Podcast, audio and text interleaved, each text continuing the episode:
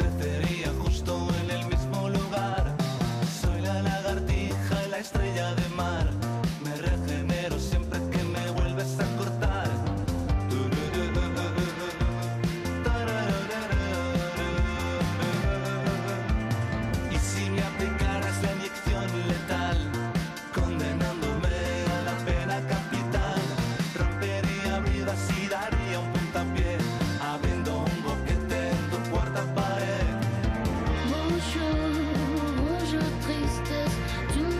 Lucía Echevarría, buenos días. Hola, es un honor volverte a ver después de ¿Cuánto, tanto tiempo. ¿Cuánto tiempo llevamos sin vernos? Tú sigues igual de guapo, cariño. No, pero porque tengo la mascarilla. Me dices eso porque tengo la mascarilla. Eh, sin mascarilla, da igual. El que tuvo, retuvo. Tú sí que sigues espléndida. Gracias, gracias. Como decía el señor Lobo en la frase de Pulp Fiction.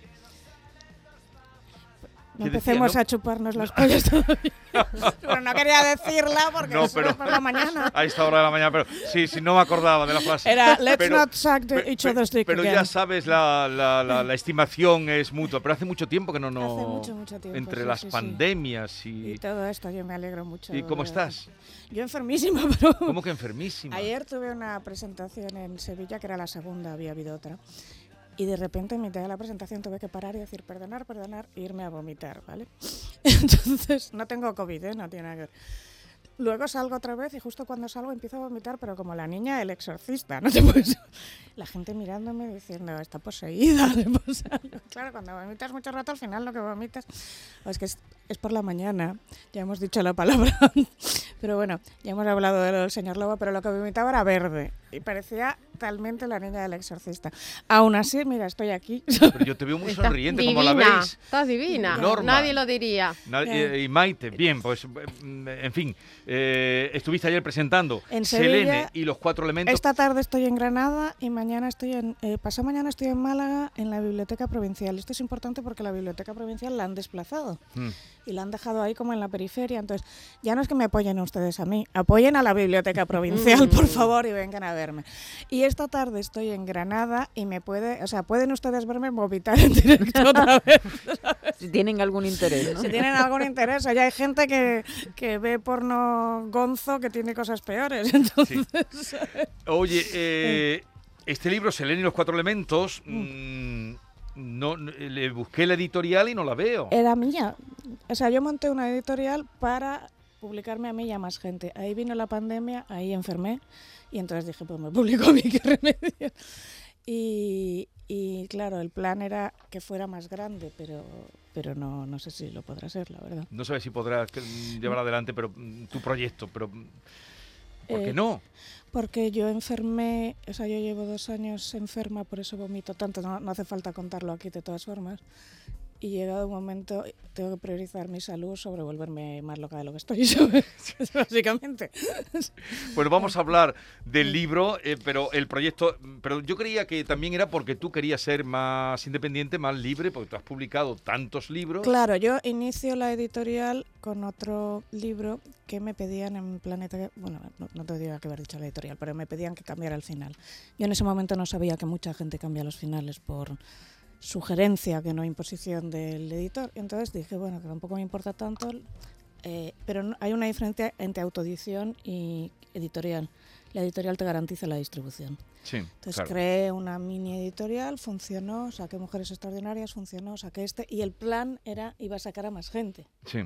porque tenía alrededor a un montón de gente que les estaban, bueno, hay una crisis editorial muy grande, como sabes, y que les estaban eh, creando muchos problemas o pidiendo que cambiaran cosas, pero luego vi que era que, que no, lo, que no lo iba a conseguir porque o, o priorizo mi salud o me priorizo a mí.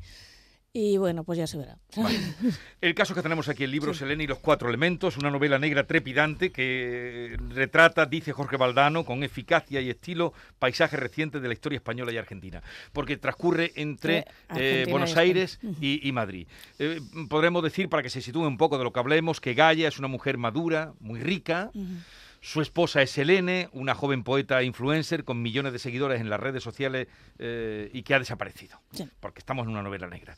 Y Gaia se pone en contacto con Sol, una detective privada, para que le ayude a encontrar a su esposa. Vale. Este es el punto de Vale, partida hay que explicar cómo de son esta novela negra. los detectives privados en España, ¿vale? En esta novela salen unos que se llaman método 5, se supone que son método 3. Pero hay, eh, Por ejemplo, ¿qué ha pasado con Ayuso? A Ayuso no le han puesto un detective cualquiera, le han puesto al grupo Mira, que son bastante cutres también, de todas formas. El grupo Mira. Sí, el grupo Mira. Entonces, en España hay dos tipos de detectives, tipo Grupo Mira, Método 3 y tal, que son grandes agencias, grandes corporaciones que hacen eh, eh, investigación de política, de espionaje industrial, de cosas así.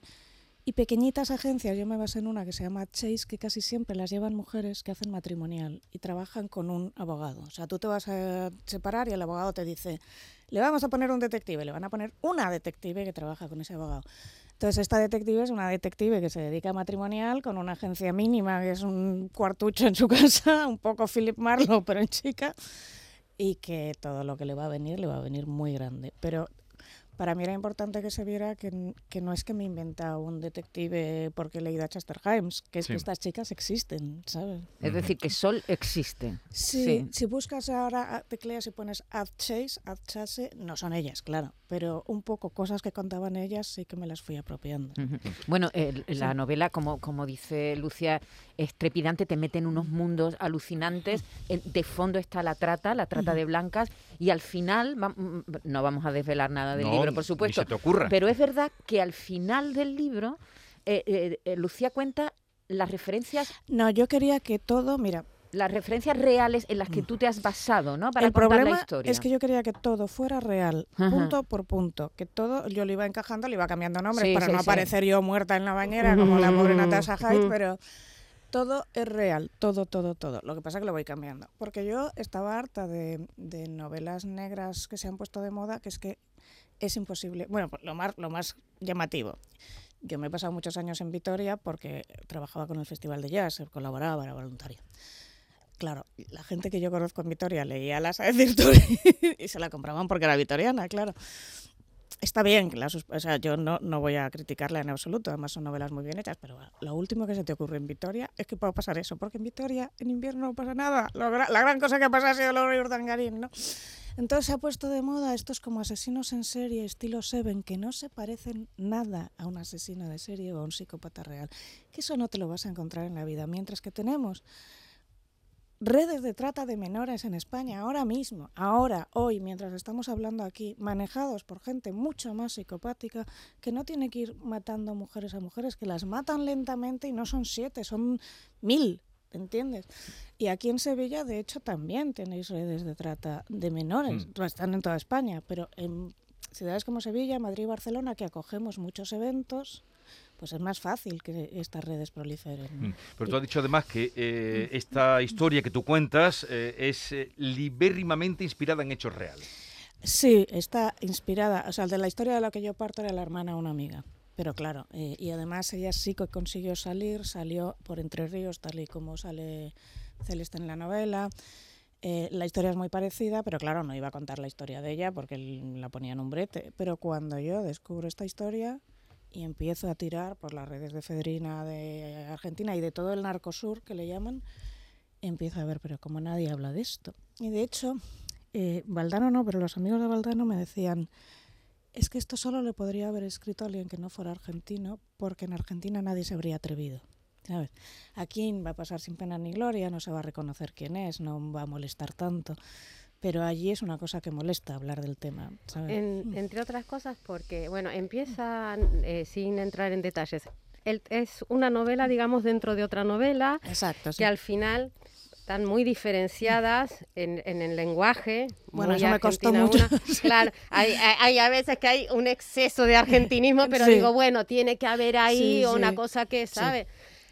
Eh, relata muy bien la realidad argentina, la realidad política y, mm, y claro, tocas, abarcas el tema de la prostitución, pero desde lo más bajo, porque inicias la novela con una escena que es muy fuerte, eh, de un abuso con Sí. una niña pequeña y con un adolescente, que dices ahí, bueno, ¿esto que me lleva? Y después se ve todos los aspectos de la, de todos los espectros y Sí. aspectos de la prostitución, desde lo más bajo, la madre que entrega a la niña, hasta las de escort que parece que llegan ahí libremente y resulta que están enganchadas por algún tipo de atrapadas en la red. Y Sí. atrapadas en la deuda, ¿no? Sí, atrapadas en la La deuda y atrapadas en una cárcel mental, atrapadas en la droga, atrapadas en que nunca han trabajado en otra cosa, por lo tanto no saben salir y, y por eso los suelen coger menores de edad. No solo porque son muchísimo más caras, es un producto que van a vender mejor porque lo ven como un producto, sino también porque si esa chica intenta salir y no tiene ni un graduado escolar, ni, ni ha trabajado nunca, ni ha hecho nada en la vida, ni ha podido, ni tiene las herramientas básicas, le es muy difícil salir porque además desarrolla una especie de, de relación amorosa con su captor a veces, que es Ujú. lo que le pasa a Celeste, ¿no? Que bueno, Celeste en realidad es una superheroína y se libra de esta, Sí. pero eh, normalmente tienen alguien que las está manejando y bueno, debajo de mi casa había un sitio que ahora ya se puede decir, era, se llamaba Mundo Fantástico y oficialmente no era un burdel, ¿no? Eh, yo con estas chicas traté mucho, entonces ahí lo llevaba un, a las chicas las llevaba un rumano y ellas hablaban de él como maravillas, nuestro tío, nuestro tío, nuestro tío. Entonces una me contó, claro, ella venía de un pueblo en Rumanía donde su hermano se había muerto de una pulmonía en invierno, es decir, no habían podido ir al médico, imagínate, no tenían calefacción, tal. Ella llega aquí y tiene una serie de comodidades y un nivel de vida muy alto y en principio ella cree, "Mm, me han hecho un favor. Esto es lo increíble. Lo que pasa es que, claro, te han hecho un favor hasta que cumples X años, ya no sirves, el producto se ha devaluado, se ha deteriorado, eh, ya no les sirves para nada y vas a acabar en un club de carretera o vete tú a saber dónde acabas. porque O en una cuneta. O en una cuneta, ¿Y, y- sí. y por qué querías tú, ya nos has contado que de cerca conociste, lógicamente, mm, cómo has tratado esto es que has investigado, pero ¿por qué querías, eh, porque aquí hay una, una exposición de, de- de esas, de esa vida de mujeres, de prostitutas, de trata, ¿por qué querías señalar esto? Porque yo de muy joven me intentaron captar para una, lo- solo me di cuenta, o sea, cuando, cuando tú te llegas a algo no sabes por qué es. Solo cuando lo has acabado dices, claro, porque me he visto, me puedo empatizar tanto. Eh, yo no voy a contar, nunca he contado mi juventud porque no le importa a nadie. Pero yo tuve un momento de muchísima necesidad en la que me intentaron captar en una, podía haber estado ahí, lo he visto muy de cerca, he vivido encima de... Cuando me preguntabas, ¿tú conocías trans? Todas, hija, ¿sabes? O sea, todas. Eh, he vivido encima de un... Oficialmente no lo era, El de hecho yo no sé... ¿no? eh, sí, que claro, no era en- fantástico ni... ¿En cuántos líos me puedo meter legales? Porque oficialmente esto no era así. Porque nunca oficialmente es así. Porque oficialmente allí no había, no había lo que estaba viendo, ¿sabes? Y claro, eh, es muy difícil saber por qué te enganchas. Porque si, si yo llego a hacer Mujeres Extraordinarias 2, me forro y no quise hacerlo. Ujú. Quise hacer este. ¿Por qué te obsesionas tanto? Tendrías que ir a un psicoanalista y que te dijera te estás enganchando por aquí. Pero también porque trata temas de abusos sexuales en la infancia que yo he vivido y entonces es una forma de catartizarlos y de que estas personas los superen y entonces así los superas yo. Mira, yo los últimos cuatro años me gradué en psicología. No paras de estudiar. Sí. Hay gente que colecciona bolsos de Gucci, yo colecciono carreras. Muy bien. Y mm, yo quería hacer lo que voy a hacer al final, que se llama escritura expresiva, que son terapias vía la escritura, ¿no?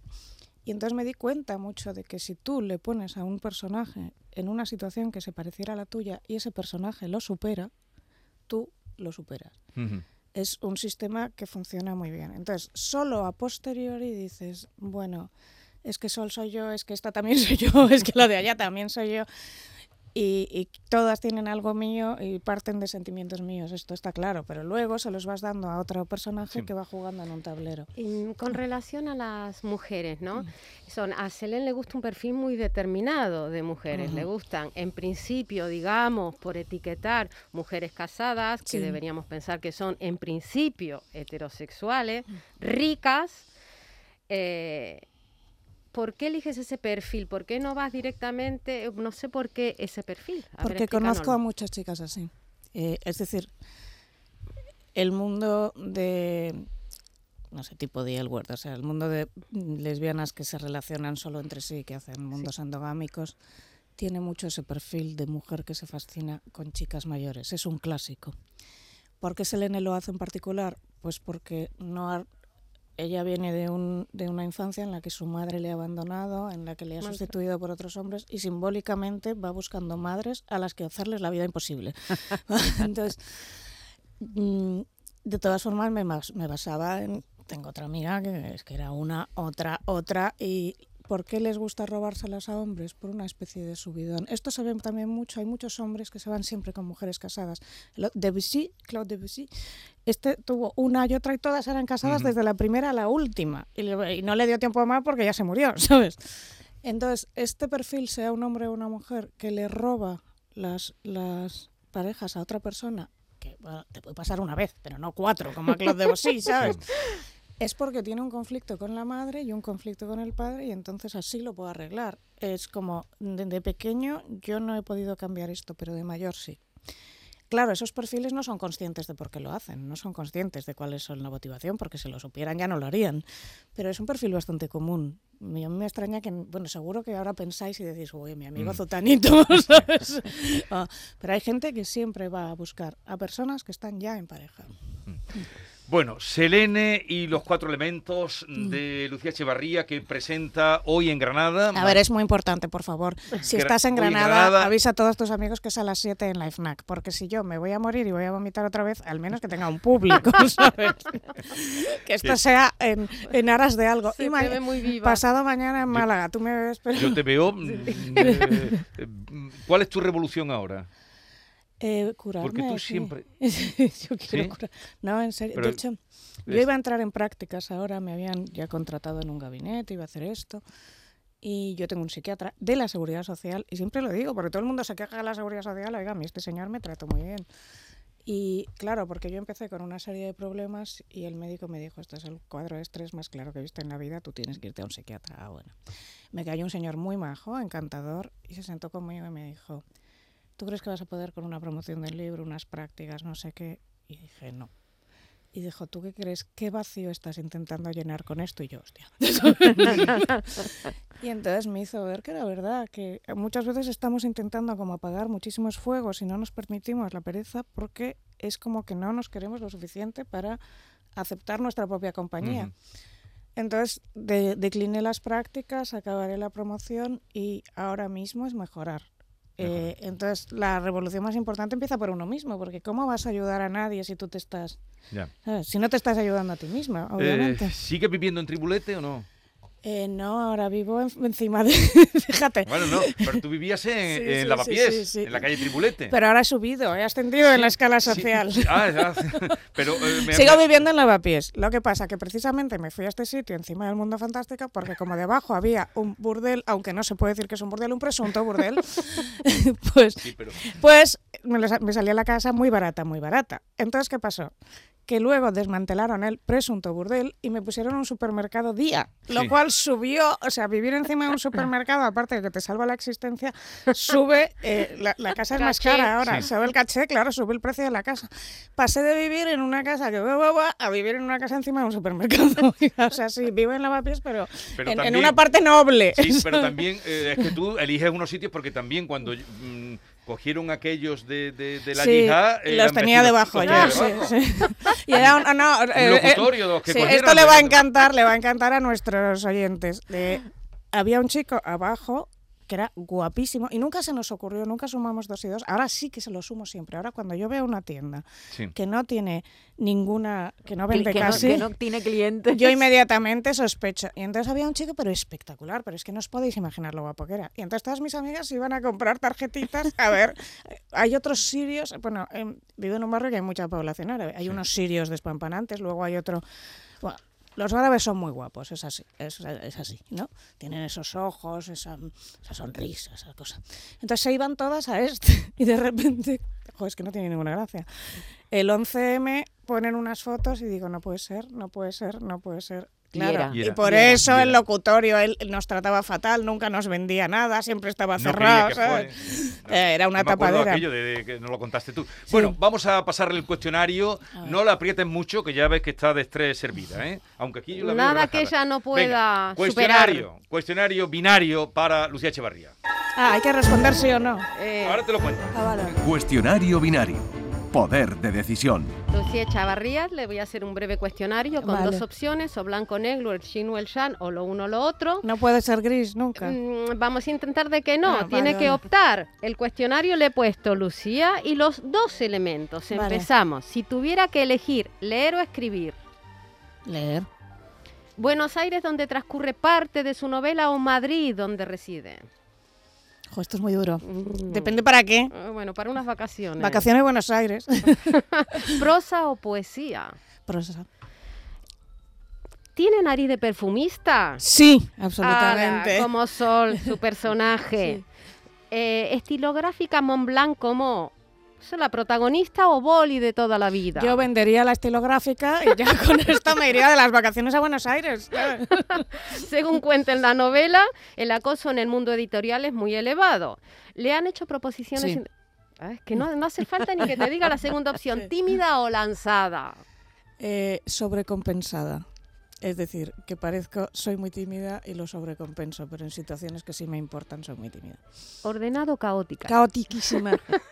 en la vida Como real. Selene, como Selene también.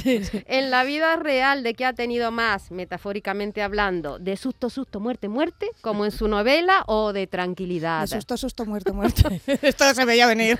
Sí, Alejandra Pisanic, Sí. una la escritora favorita de Selén, dice, no hace falta escribir para que otros lo entiendan, hay que dejar todo en entredicho, hasta vos misma.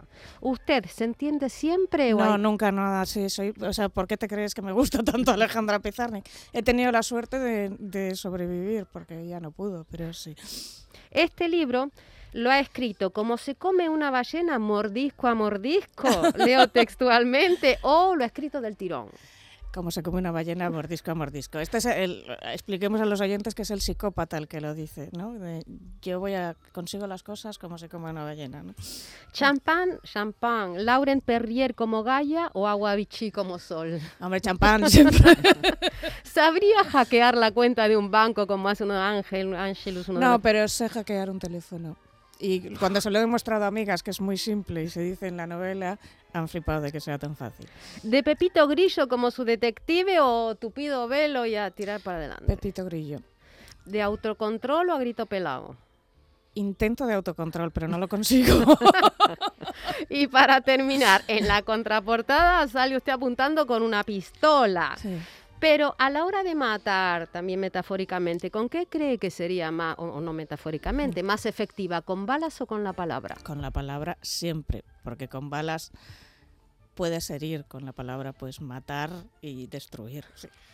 Con la, palabra, con la pistola puedes herir, con la palabra puedes matar. Bueno, Lucía Echevarría. Bueno, con eh, la pistola también puedes matar, pero Sí, con la pistola hay posibilidad de fallo, con Pero- la palabra no. hemos No me gustaría Yo no sé- enfrentarme a ti, ¿eh?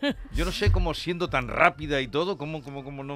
En fin. eh, Hay que repetir varias veces Granada, Granada. Granada mañana, Granada. Granada. No, ma- no, Málaga. Granada Ma- hoy. Granada, hoy. hoy, esta tarde, a las 10 17 en la FNAC. Y estoy enferma y agradecería mucho que alguien viniera a verme, porque si no. Por si voy te tienen que echar una mano. Sí, por si me tienen que echar una mano. Vale, y. Mañana Que Málaga. vaya algún médico. Y Málaga no solo por verme a mí, sino por ayudar a la Biblioteca Provincial que les han mandado al extrarradio de una forma mm, que yo considero, como diría Ayuso, injusta y cruel. Y entonces, que pues para apoyar De- a la de- biblioteca. ¿Desde cuándo no ves a Isabel Díaz Ayuso? Pues la vi hace poco en la asamblea, fíjate, y pasó divinísima, porque ella va vestida siempre divinísima y me extrañó lo, ba- lo bajita que era. Es muy bajita y muy pequeñita. ¿Pero has tenido trato con ella? Muy poco. Hola, hola, ¿qué tal? ¿Qué Mm. está? ¿Sabes? No, en circunstancias Bueno, sociales. eh, Lucía, cuando tengas dinero te Pero bueno, que, la- que lo de que- Ayuso sería maravilloso para hacer un novelón. Pero fíjate, en mi Ponte libro ello. hablan de esto, de Sí. cómo, cómo le habían ya, recordáis que le pusieron, en el libro no se dice quién es, pero que le pusieron ya eh, micrófonos a Alicia Sánchez Camacho. En, el PP tienen esta En un, querencia. en un florero. en un florero. Bueno, A oye, llamar a detectives, que es muy para, para hacer una novela. Yo Bueno. estoy muy fascinada con la pon- historia. muy ponte con ella. Oye, eh, que me ha alegrado muchísimo verte. Yo también, Venga. muchísimo. Recordar Hasta Granada esta Granada, tarde, hoy, esta Málaga tarde, cinco, mañana. mañana. Adiós.